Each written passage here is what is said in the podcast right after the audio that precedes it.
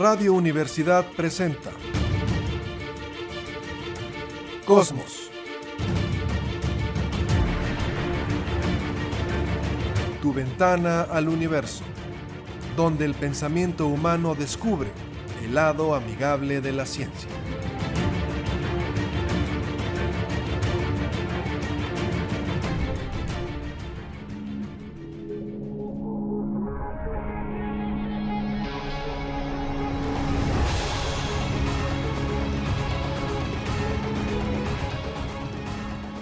Tal? ¿Cómo está? Muy buenas tardes, bienvenidos a Cosmos, tu ventana al universo.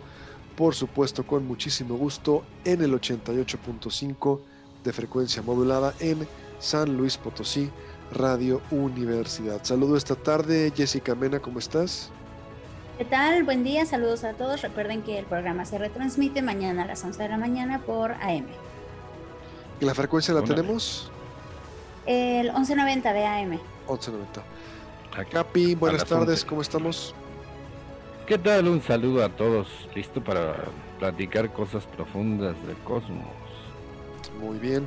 La semana pasada platicábamos, hace dos semanas, de este millonario Jeff Bezos, que a través de su compañía Blue Origins, Orígenes Azules, iría al espacio. Tenía tres lugares para ir en esta cápsula, viajar a 100 kilómetros de altura estaban apuntados o están apuntados él, su hermano y había un tercer lugar que se estaba subastando. Creo, Jesse, que ya tenemos el dato de la persona que compró ese tercer lugar y viajará al espacio con el dueño de Amazon y su hermano. Así es. Eh, precisamente justo hace una semana cerró la, la, oferta que se estaba haciendo de la subasta. Al parecer más o menos unas 7.600 personas de casi 160 países diferentes estuvieron en, en la oferta. Y bueno, al final el boleto eh, ya, ya tiene dueño, no tiene nombre todavía porque no quisieron revelar el nombre de la persona que lo compró, pero al parecer fue un boleto vendido en 28 eh, millones de dólares. No, espera, espera. Bueno, pero sí es una cantidad exorbitante de dinero. Yo eh, sabía que estaba la subasta como en 2.8, 3 millones, que es lo que debe haber quedado. 2.8 millones de dólares. 2.8, entonces ya quedó vendido el tercer lugar, solamente no sabemos quién se lo llevó. Capi. No quisieron revelar, revelar el nombre. No, pues no, porque lo van a, se lo van a acabar, pero a ver, Capi, ¿cómo lo ves? Pues es el glamour de la época. El astronauta se considera que, es un cambio de vida, una experiencia que nadie la va a olvidar. Eh, pero básicamente es un astronauta como eh, a mí me gusta mucho la novela de Tom Wolfe, The Right Stuff.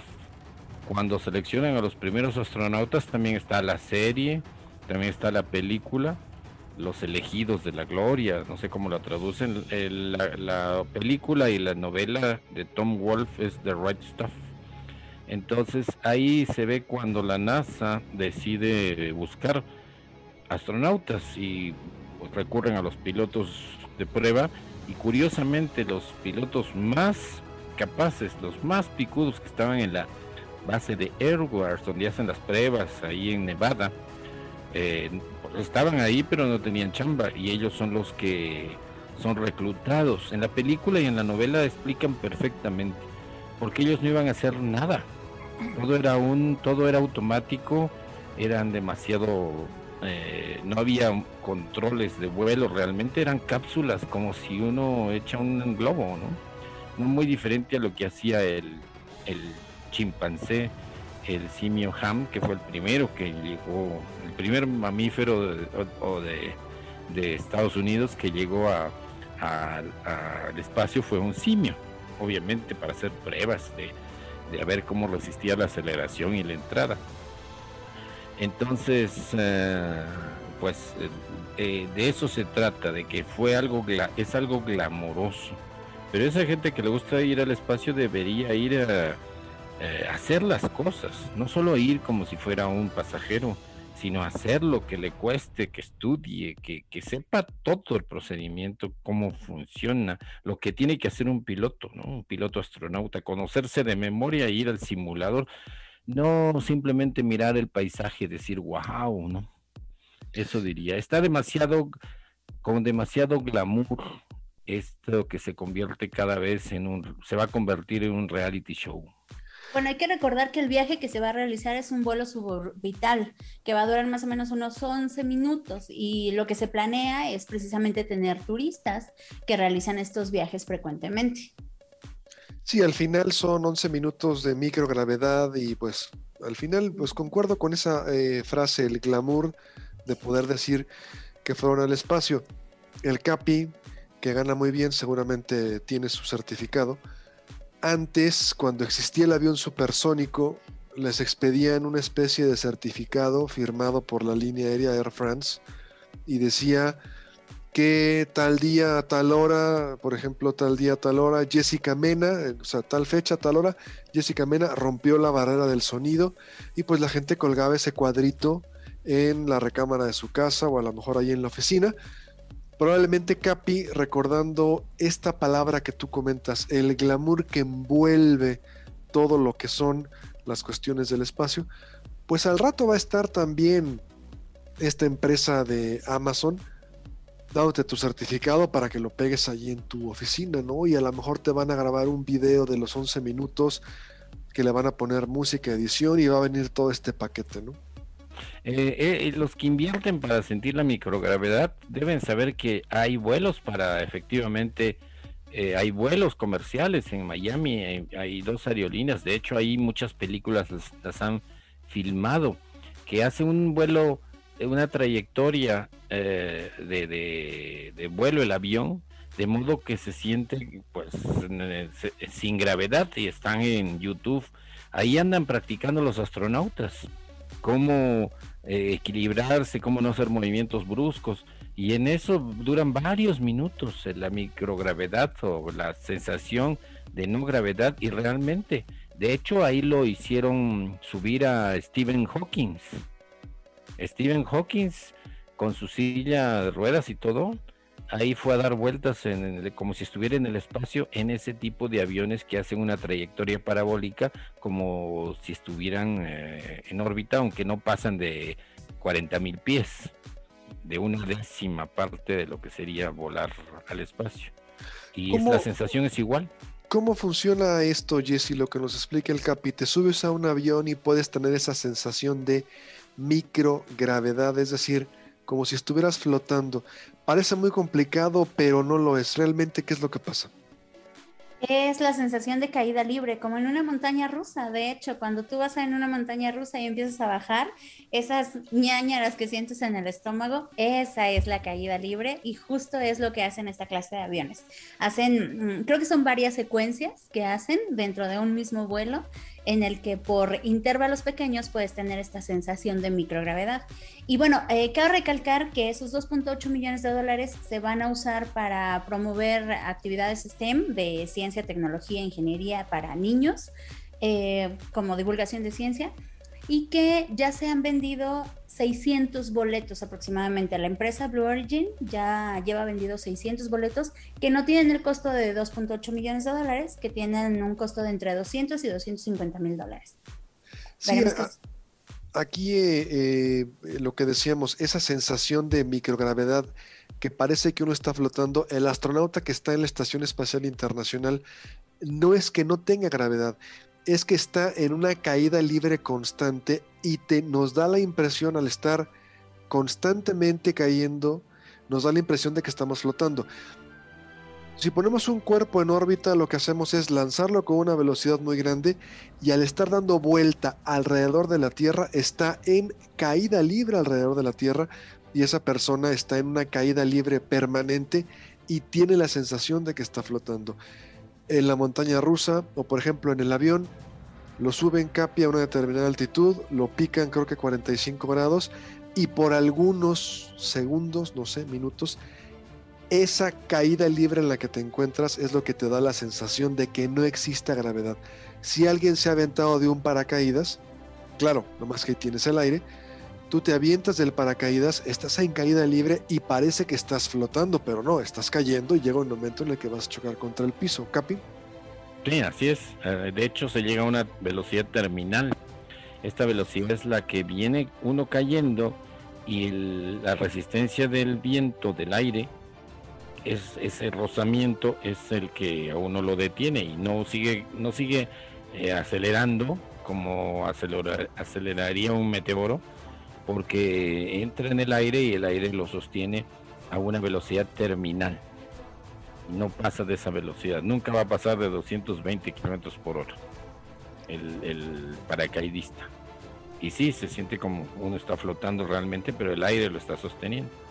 Uno está flotando y Jesse, si uno se avienta en paracaídas y quisiera hacer un experimento, trae una bola de hierro en la bolsa, la saca, está cayendo, está en caída libre y suelta la bola de hierro, la bola de hierro va a caer a la misma velocidad que usted y usted va a voltear a ver esa bola de hierro y va a decir, este, estamos eh, flotando y no es que estemos flotando. A ver, Jesse. Sí, tendría que caer a la misma velocidad que tú, pero aquí tenemos el factor aire, el rozamiento, la fricción que te da y dependiendo de qué tan aerodinámico seas o no, tal vez si vas en una posición de pique completamente aerodinámico, caerías eh, a la misma velocidad que la, que la bola de hierro, pero la bola de hierro va a ser mucho más aerodinámica que tú, entonces en teoría tendría que caer antes que cualquier humano. Un astronauta hizo esa prueba en la Luna. Se llevaba una pluma en la bolsa excelente prueba. Eh, lo mismo que hizo Galileo, ¿no? Y se llevaba una pluma y una llave de, tuercas de las que utilizan para ajustar ahí sus tornillos. La tiró al mismo tiempo y la pluma cayó al mismo tiempo. Porque, en la luna prácticamente no hay aire. No había aire que lo sostenga, que haga rozamiento.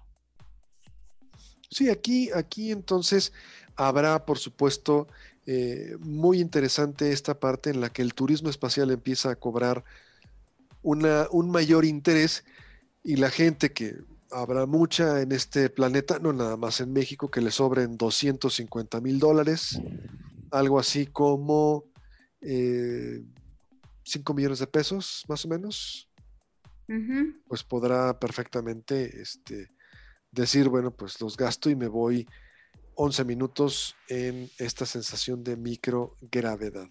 Yo no, no creo que dejen de practicar en esos aviones que digo, que hacen la trayectoria parabólica eh, eh, y simulan la no gravedad.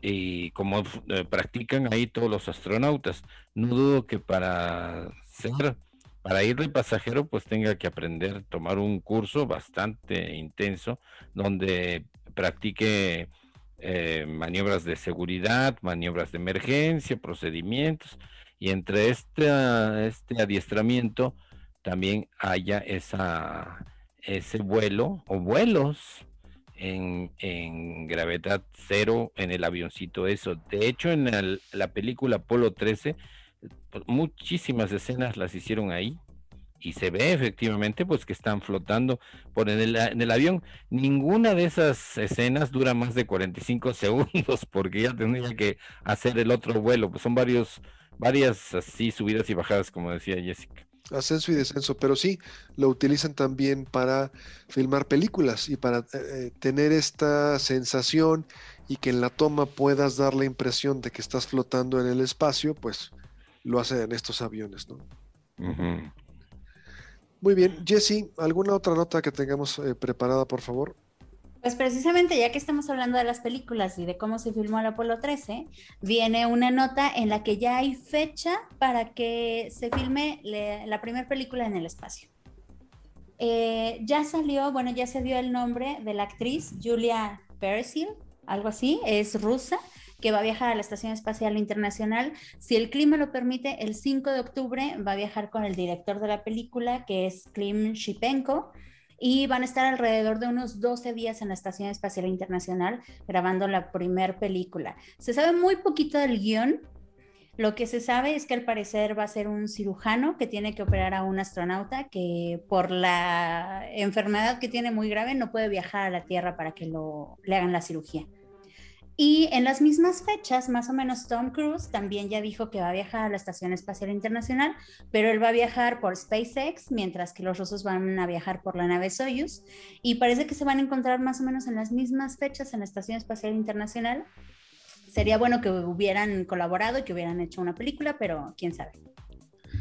Qué complicado, ¿no? Qué complicado porque siempre la gente, los chavos que nos escuchan de ciencias de la comunicación de la facultad, cada eh, grabación, perdón usted, tiene sus complicaciones. Recuerdo cuando se graba El Imperio contraataca en este planeta que curiosamente se llamaba Hot. Grabaron en Noruega y el eh, director de la película decía, es muy complicado grabar en nieve algo pasa con la película, ahorita todo es digital, pero con el rollo de la película pierde ciertas propiedades y se decolora, es decir, es muy complicado grabar cuando todo es completamente blanco. Entonces, así como hay este reto de filmar Capi en ambientes muy eh, complicados, bueno, fríos, seguramente el estar en microgravedad y en caída libre constante va a tener grandes retos que el director tendrá entonces que resolver en ese momento, porque no sabe qué se va a enfrentar. Para, todo lo viaje al espacio donde hay microgravedad, tienen que entrenar muchísimo. Los movimientos tienen que ser muy lentos. Una reacción de, así de eh, em, empujarse contra la pared o algo, lo único que hace es que comience a rebotar por toda la nave el individuo. Entonces los movimientos tienen que ser muy controlados, muy pensados y yo no dudo que todos los que vayan, repito, tengan un entrenamiento en esos avioncitos. En esos aviones son muy grandes, son aviones cargueros, jets. De hecho ya empezó su entrenamiento, empezó el primero de junio y justo eso estaban comentando, que va a ser un entrenamiento muy rápido, va a ser el entrenamiento más corto que se ha tenido en la historia eh, les van a dar entrenamiento pues en la nave, en la Soyuz, en el módulo de la Estación Espacial Internacional, en el módulo ruso. Ya están precisamente viajando en el avión, bueno, lo que es el equivalente al avión del vómito, el que genera la microgravedad o la impresión de microgravedad. Y también los van a entrenar para un aterrizaje de emergencia en el mar precisamente por cualquier cosa que pueda suceder, tienen que estar preparados. Perdón, antes de ir con el capi, Jesse, ¿por qué el avión del vómito? ¿A qué se refiere esto? ¿Por qué tiene este apodo? Ah, ¿lo ibas a comentar tú, capi? Perdón. No, no, no, no, que lo no, ver, es, obvio, es obvio el avión del vómito. No, es obvio para un piloto, pero para los que no somos pilotos, ¿por qué el avión del vómito, Jesse? Pues justo por esas subidas y bajadas, como en la montaña rusa, eh, pues obviamente hay mucha gente que ha dejado su marca ahí, entonces por eso se llama el avión del vómito. Y todos hemos sentido eso, todos, todos. ¿No han sentido que cuando van en un coche y como que suban una lomita, como de un puentecito, y después, ¡zum!, el, coche baja y sienten, ay, eso, eh, eh, ese es un, pedacito de lo que eh, es en la realidad, esa sensación de vacío, de, caída. Pero se siente muy padre, ¿no? ¿O no? Ah, claro, hay quien le gusta. a mí me gusta, la de esa adrenalina se siente muy padre. Claro. Eh, sí, uno es el, instinto primario de caída y no caída. Recordemos, somos primates que vivíamos en los árboles y esta sensación de no caernos es un, un instinto básico en nuestra evolución. Por eso el saltar en paracaídas es tan emocionante y Tom Cruise para sus películas de Misión Imposible efectivamente tomó un curso de paracaidismo y él se lanza solito y hace sus maniobras en el aire. Sí, a él le gusta hacer sus stunts, ¿cómo se diría? Sus escenas de riesgo él mismo. No le gusta tener un doble de riesgo, le gusta hacerlas. Y ha tenido algunos accidentes, ¿eh? lógicamente. Bueno, Capi, vámonos porfa con astronomía observacional para poder... Rápidamente, ya, rápidamente ya sabe que... Ah, ah, no, así muy rápido para que, para que el público quiera quiera eh, observar directamente, nosotros solamente le, decimos, lo incitamos, porque es maravilloso en estos días que, ya hace mucho calor en la noche, salir y ver directamente, eh, cuando no haya nubes, la maravilla que es el cielo. de la que hemos perdido tanto contacto, ya todo lo vemos por televisión y por internet, pero ver directamente las estrellas, la Vía Láctea, saber que uno es, que, que efectivamente está uno en un planeta que, da vueltas a un sol y que está ahí en el espacio, pues es una sensación muy profunda. Yo creo que nosotros lo hemos sentido cuando vamos a hacer observaciones en grupo y, y todos deberían tener derecho a sentirla, darse una oportunidad de sentir eso en vez de estar buscando reality shows y, películas, sino ver y comunicarse con el cosmos de manera con tanta información científica que hay actualmente. Y ahora la, pues, la, crítica que haces a la, a la televisión abierta es brutal, Capi, siempre ya lo hemos visto en varios programas. Cuando eras chavo, ¿qué veías? ¿No veías la tele? Pues imagínate, nada más había el canal 2 y el 5, después salió Imevisión. Que los compañeros le llamaban inanición porque no les pagaban. ¿No veías, ¿No veías tele, Capi, entonces? No, yo veía eh, eh, Viaje a las Estrellas, eh, El Gran Chaparral. No, había películas muy bonitas, muy profundas. Es lo que sí yo no le hacía caso a todas las tonterías que a veces salían. No me, de, no me dejaba llevar por el consumismo. Ya desde ahí estaba muy escarmentado con tanto. Y definitivamente la televisión en México, si vamos a ser analíticos, ha perjudicado la cultura, ha hecho bastante daño, independientemente de lo político, que es otro rollo, eh, y ya sabemos cómo ha funcionado con la política. Televisa ha hecho, no ha hecho lo que la televisión italiana o francesa hizo con sus oyentes, con sus espectadores esta fue una televisión que le apostó a los programas baratos, a no mejorarle el gusto a la gente y de cultura, pues, ¿qué podemos decir?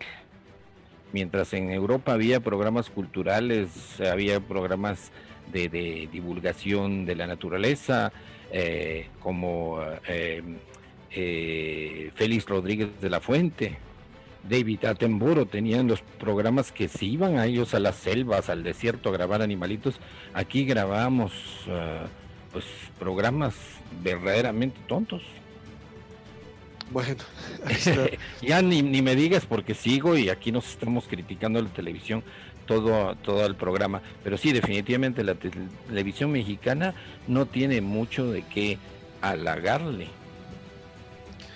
Eh, nos quedan tres minutos, Capi. ¿Algo más de astronomía observacional? Pues eh, eh, vean la, busque el norte, ubique, ubique por favor, querido oyente, ubique la osa mayor, esa cazuelita, y va a apuntar, busque en tantas aplicaciones como Star Walk y Stellarium, todas las que hay ahí gratis en internet y al menos busque la estrella del norte, le va a servir. Es maravilloso tener una orientación en la noche con las estrellitas eh, para que no confunda las luces de los aviones con platillos voladores y verdaderamente se, se involucre en esto de la astronomía de aficionados. Es maravillosa. Eh, como final yo diría, hay tanta información actualmente de lo que vemos en el espacio estrellas, planetas, cometas, estrellas fugaces, que es un pecado verlas y no enterarse más. Usted debe ver, querido oyente, una cualquier cosa que le llame y luego ver qué es y es y es ya se imagina lo que ha costado averiguar la información que usted va tiene ya en internet a la mano. Es la primera generación o la segunda en toda la historia de la, del hombre de la Tierra que puede ubicar eh, qué es lo que está viendo en vez de tantas supersticiones que había antes, ¿no? Entonces, eh, acérquese al universo directamente, por eso es astronomía observacional, y averigüe qué es lo que vio. Y va a ver todas las implicancias, hasta le cambia la vida. Bueno, nos queda un minuto, Jesse, ¿algún comentario final antes de irnos a la pausa? Sí, que busquen eh, la luna también, que estas noches se ve muy bonita y que ya se acerca el solsticio de verano. Entonces ya estamos a, cerca del día más largo del año, que va a ser el 20 de junio. Entonces van a poder disfrutar de un poquito, unos minutos más de día. Muy bien. Bueno, pues nos vamos a ir a una pausa. Estamos en Cosmos, tu ventana al universo. Una pausa breve y volvemos.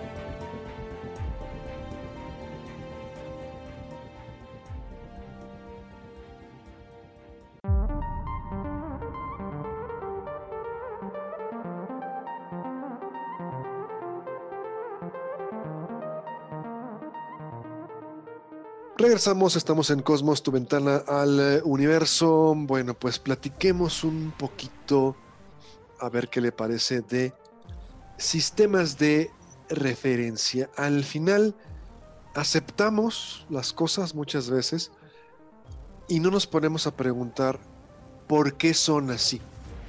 Y a veces cuando nos ponemos a preguntar por qué son así, empezamos a investigar y lo que hacemos aquí con ustedes compartirlo. Tenemos como terrícolas varios sistemas de referencia, lo hemos platicado.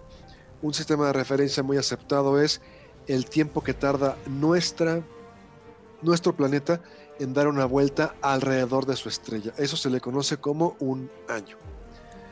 Después, otro sistema de referencia es el tiempo que tarda nuestro planeta en dar una vuelta sobre su propio eje. Y es lo que conocemos como un día. Y hay muchos sistemas de referencia y como sabemos son astronómicos. Pero aquí la pregunta es, ¿por qué este sistema de referencia en el que nuestro planeta le da una vuelta alrededor de su estrella, ¿por qué lo dividimos en 12 partes? Es decir, ¿por qué el año tiene 12 meses? Alguien podría decirme, bueno, pues tiene que ver con las estaciones del año, porque son cuatro estaciones y pues más o menos cada una tres meses. Pero si nos vamos más atrás, lo más probable es que nuestros antepasados, las antiguas civilizaciones, tomaron el primer sistema de referencia que pudieron ver, que fue en este caso la luna. De hecho, la palabra mes viene de mensis, latín, que quiere decir precisamente, más o menos, luna. Ahora, ¿por qué el año tiene 12 meses? ¿Por qué dividimos a este sistema de referencia en 12? Alguien me podría decir, pues las docenas, nuestros antepasados contaban eh, tomando en cuenta los cuatro dedos y cada dedo tiene tres falanges y decían, bueno, pues tomaban esa base, docenas. No es tanto así. Lo primero es recordar que el primer sistema de referencia fue la luna. ¿Cuánto dura el ciclo lunar? Aproximadamente 29 días, 29.5 días. Es decir, el tiempo que hay entre una luna nueva y otra luna nueva es 29.5 días. ¿Qué es luna nueva, Jesse? ¿Cómo lo interpretamos o cómo lo podemos explicar? Es cuando estamos viendo la cara oscura de la luna. Estamos viendo el conejo de siempre, solo que no le está llegando la luz del sol y por eso lo vemos oscuro. O sea, cuando no vemos luna, es luna nueva. El tiempo que tarda, usted dice, no hay luna. A los tres días ve una uñita, empieza a crecer, a crecer, la mitad. Después ve toda completa, luna llena, otra vez empieza a, desaparecer. Y ya después dice, ahora ya no hay luna. Esos, ese tiempo que pasa entre no veo luna y no veo luna son 29.5 días. Ahora, el primer calendario se dividió en 10 porciones en 10 meses. Y esto lo podemos ver por los nombres que tenían los meses del año. El primer mes del año, marzo, ¿por qué creen que se llama así? Estaba dedicado a Marte. Marte, correcto. Después de Marte venía, o sea, el, el, año empezaba en marzo, estamos hablando de calendario romano, marzo. Después venía abril, abrile, abrir. Ellos pensaban que se abría la primavera, las plantas, y entonces el siguiente mes era abril. El siguiente mes, mayo, estaba consagrado a Júpiter. Entonces, el siguiente mes, junio, ¿a quién? La esposa de Júpiter, Juno. Después, el siguiente mes, al emperador Julio César, Julio. El otro mes, pues a otro soberano, Augusto, por eso agosto. Y de ahí ya era muy fácil. Recordamos que eran 10 meses del año y que el año empezaba en marzo. Septiembre, pues era el séptimo mes, septiembre, el séptimo. Octubre, el octavo. Noviembre, el noveno. Diciembre, diciembre, décimo. Entonces, eran 10 meses y el primer mes era Marte, el segundo mes a la primavera, el tercer mes Júpiter, cuarto mes la esposa de Júpiter, quinto mes a Julio César, sexto mes a Augusto y de ahí no nos hagamos bolas. Séptimo, octavo, noveno y décimo. Septiembre, octubre, noviembre, diciembre. Pero después se daban cuenta, la teoría es que los dos meses de mucho frío, enero y febrero, no los tomaban en cuenta porque pues no había que sembrar, no había que estar pensando en la siembra, cosecha, entonces se encerraban y nos vale gorro esos dos meses. Pero los antepasados dijeron, no, tenemos que agregar dos meses más, porque el tiempo que tarda nuestro planeta en dar una vuelta alrededor de la estrella, con 10 meses no nos alcanza. Agregan dos meses. ¿En base a quién o en inspiración a quién se le da el nombre a estos dos meses nuevos. Recordamos, empezaban en marzo, terminaban en diciembre, se le agregan dos meses antes. Bueno, enero estaba dedicado a Jano, el portero, por eso eh, January o Januario, vamos a ponerlo así, era un dios de doble cara que veía al año viejo y al año nuevo. Entonces, enero se le dedicó a Jano, por eso en inglés es January.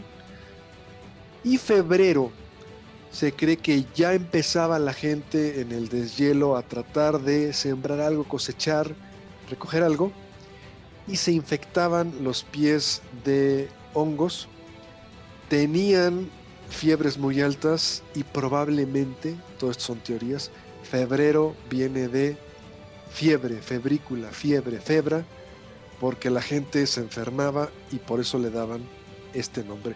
Febrero se cree que era un mes, como la gente se enfermaba, no muy adecuado, pensaban que un dios mandaba algún tipo de maldición y entonces dijeron, febrero vamos a hacerlo de 28 días para que no nos esté dando tanta lata febrero.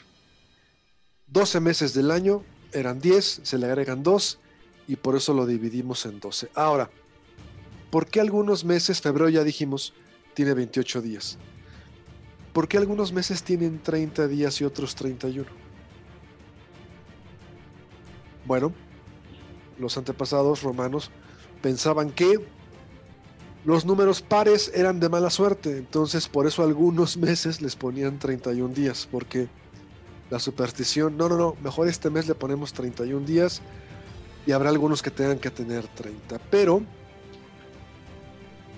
¿Cómo ven eh, la forma en que nuestros antepasados, obviamente, empiezo contigo, Jesse, medían el tiempo y el sistema de referencia parecía que es astronómico, aderezado con algunas supersticiones, creencias, cosas que no se podían entender. ¿Cómo lo ves? Claro, es como se va construyendo la cultura de cada pueblo porque justo los sistemas de referencia, los calendarios que tenemos, son una mezcla de miles de años y de muchas culturas que fueron pasando, imponiendo eh, sus propios sistemas. Eh, como tú dices, habrá que recordar que primero se tomó a la luna, después se tomaron algunos otros calendarios que no eran muy exactos, en los que les faltaban o les sobraban días habría que tomar en cuenta eh, la posición exacta del Sol con las estrellas de referencia de fondo, que con el tiempo se dieron cuenta que también no era un calendario exacto y que había que ajustarlo.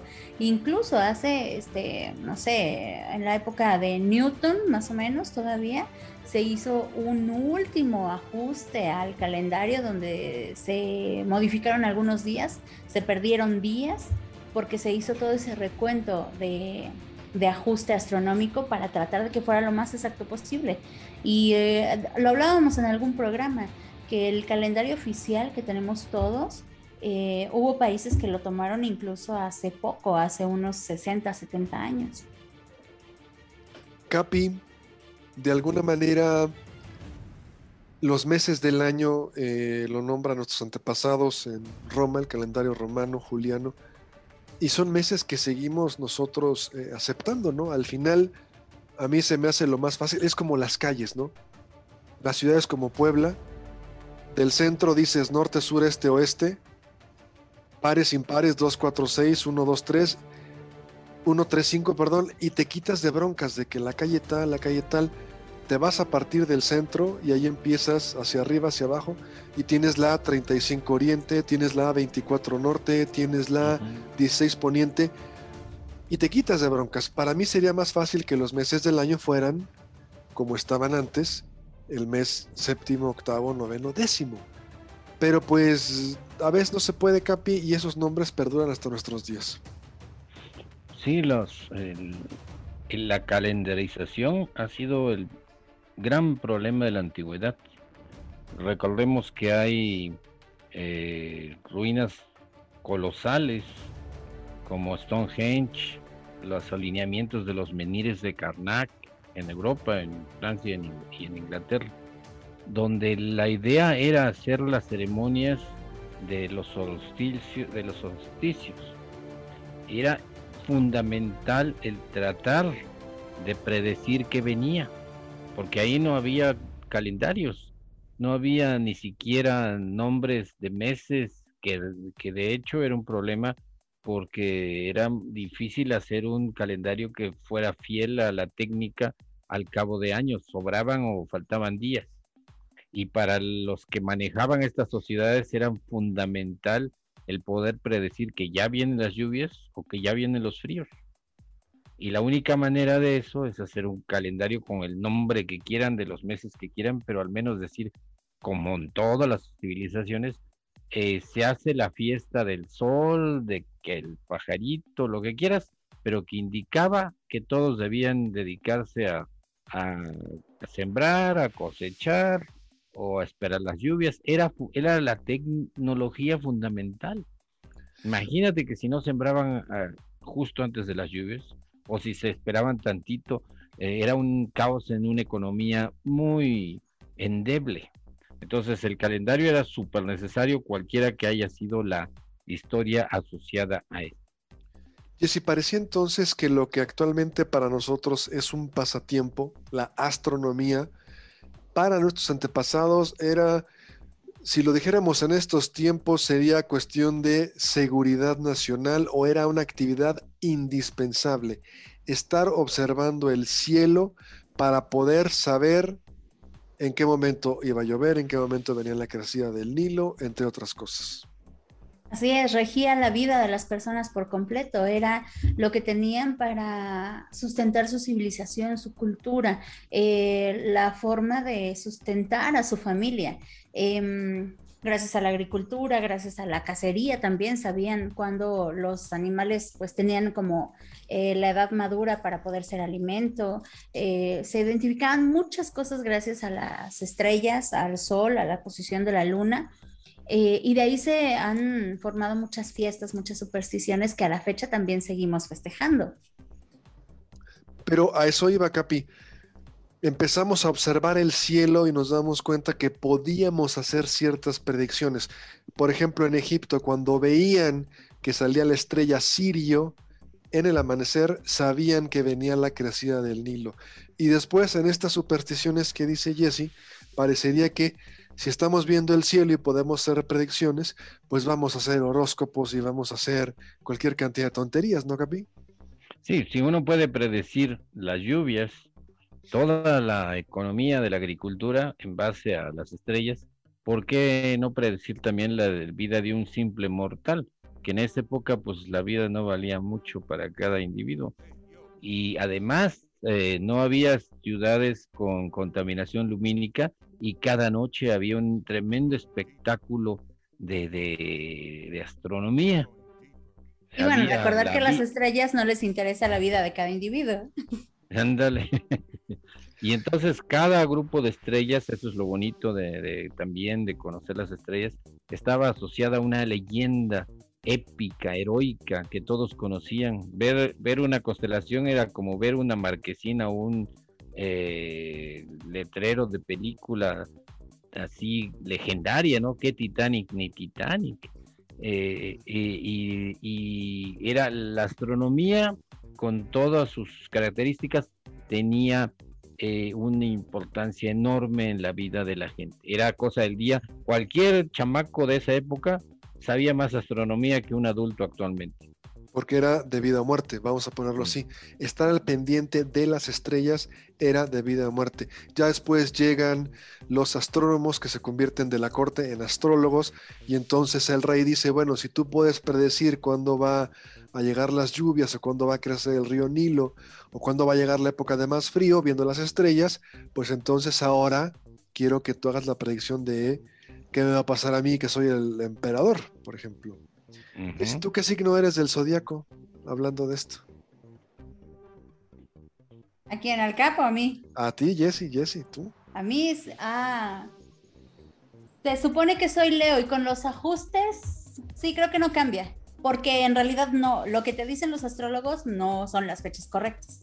Sí, eso es necesario aclarar que los horóscopos y la técnica esta de ver el nacimiento, no sé qué términos. La carta astral es una vacilada. Eh, de hecho, ya está desfasada. Claro. Entonces, por pues ejemplo, le asignan un mes a, Escorpión, que es una de las constelaciones que me gusta mucho, y el Sol solo pasa por Escorpión siete días, y los otros 21 días pasa por Ofiuco. Para el que le dicen que ya es Escorpión y que tiene que ser violento y que tiene que ser impredecible, que le digas que ya no es, bueno. Pero retomo el comentario que decía el Capi, cada constelación tenía una historia épica, nos gustaban esas historias eh, épicas, impresionantes, y parecería, Jesse, a ti que también te gusta mucho ir al cine, que estas historias épicas ahora las proyectamos en la pantalla grande. Es impresionante la cantidad de películas de superhéroes que tenemos, pero pareciera que no cambia, porque antes era un cazador que tenía a un perro al lado, o que iban a rescatar a una princesa de las garras, por decirlo así, de Medusa, y hoy tienes una cantidad impresionante de películas de superhéroes que nos siguen gustando. Entonces, pues digamos que no hay mucho cambio en eso. Pues es que nos gusta la aventura, nos gusta el heroísmo, nos gusta la exploración. Igual, también por lo mismo hay muchas películas del espacio, de extraterrestres, porque es lo diferente, es lo que queremos encontrar, lo que anhelamos. Pero Capi, en cuanto a películas de superhéroes, ¿tú ves algún cambio de esas historias épicas?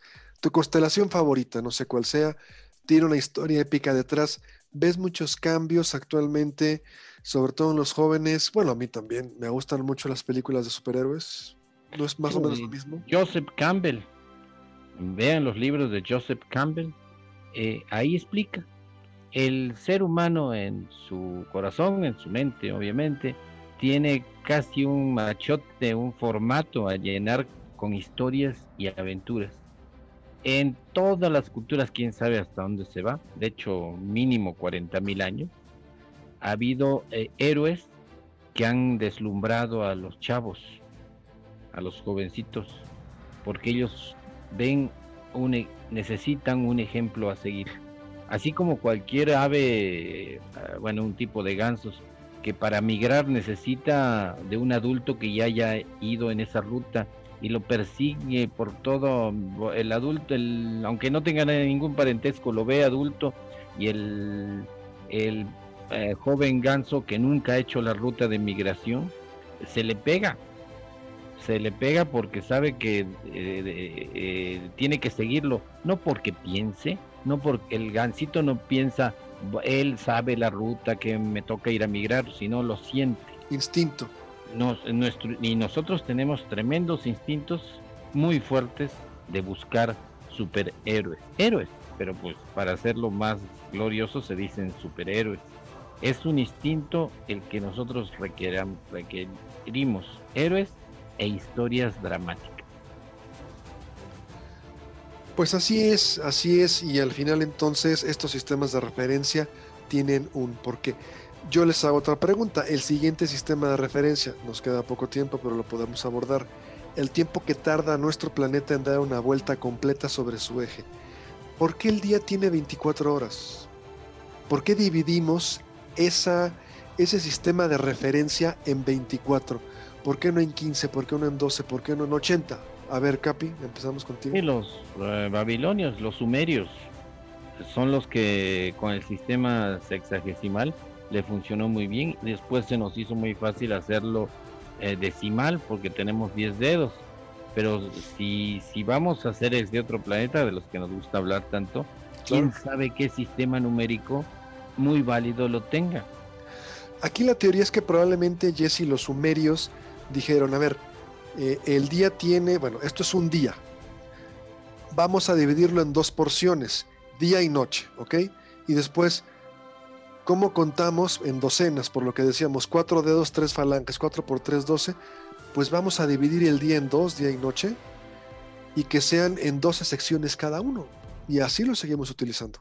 Así es, por eso tenemos también el formato de 24 horas o de, o de 12 horas que se repiten las 12 del día con las 12 de la noche, que claro, van variando. Usualmente decimos, el amanecer es a las 6 de la mañana, y el atardecer es a las 6 de la tarde, el mediodía o la medianoche, ¿no? Pero en realidad cambia, cambia de la posición que estés en el uso horario con respecto al meridiano de Greenwich, cambia si estás en verano, en invierno. En realidad no son exactas esas medidas eh, para tomar como referencia el día, pero sí son exactas para los calendarios que usamos y los sistemas de referencia que estamos abordando. Me quedan tres minutos, pero retomo lo que dice el Capi. Nos gusta mucho hablar de vida extraterrestre, con bases, obviamente. Cuatro dedos, tres falanges, pero después cambiamos al sistema decimal, porque tenemos diez dedos, claro, en las manos, ¿eh?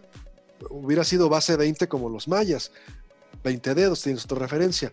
Pero sistema decimal porque tenemos 10 dedos. Si algún día encontramos un ser extraterrestre que tiene tres dedos, quién sabe cómo es su sistema de referencia. Si encontramos que su estrella, su planeta tarda en darle una vuelta a su estrella, el equivalente a dos años nuestros, o a lo mejor tienen dos soles y tienen dos amaneceres, dos atardeceres, quién sabe cómo van a ser esos sistemas de referencia. Va a ser, pues, simplemente imaginarnos. Capi.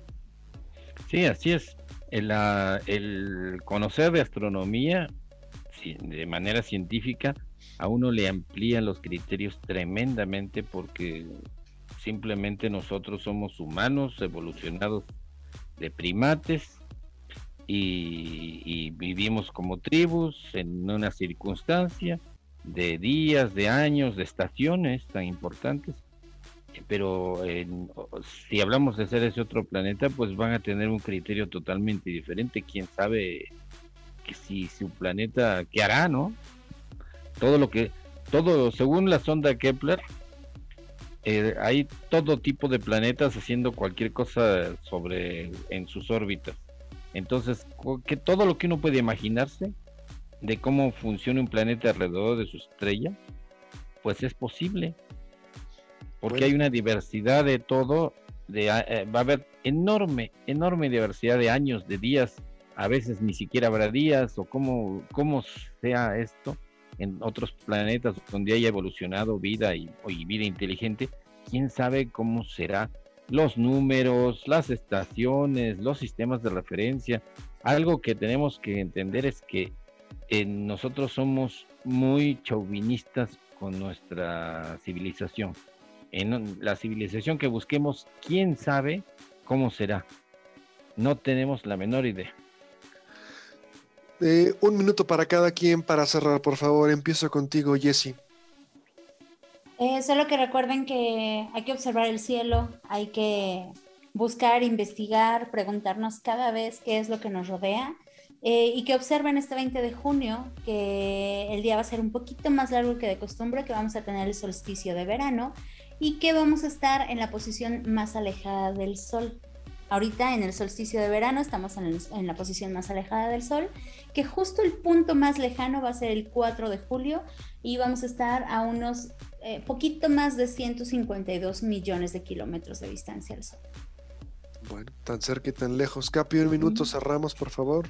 Sí, sí, eh, es muy importante eso, la cercanía o lejanía de, nuestro eh, Sol no tiene nada que ver con las estaciones, es por otra circunstancia que es la inclinación y que se le da más tiempo al hemisferio norte o al hemisferio sur. Y repitiendo, eh, aumentando lo que decía Jessica, que aparte de observar en una manera de conocerse a sí mismo eh, y a la humanidad es observar bastante el cielo y enterarse de los últimos descubrimientos de la posición de la Tierra con respecto a todo el universo. Es como dice en la película, insignificante pero precioso. La de contacto. Bueno, nos vamos. Gracias, Jesse. Buenas tardes. Bonita noche para todos. Nos vemos la próxima semana. Capi, muchas gracias. Buenas tardes. Eh, muy buenas tardes. Gracias. Y eh, nos vemos igualmente el próximo nos vamos, esto fue Cosmos, tu ventana al universo, todos los sábados en punto de las 6, aquí en Radio Universidad. Pásela muy bien, nos vemos.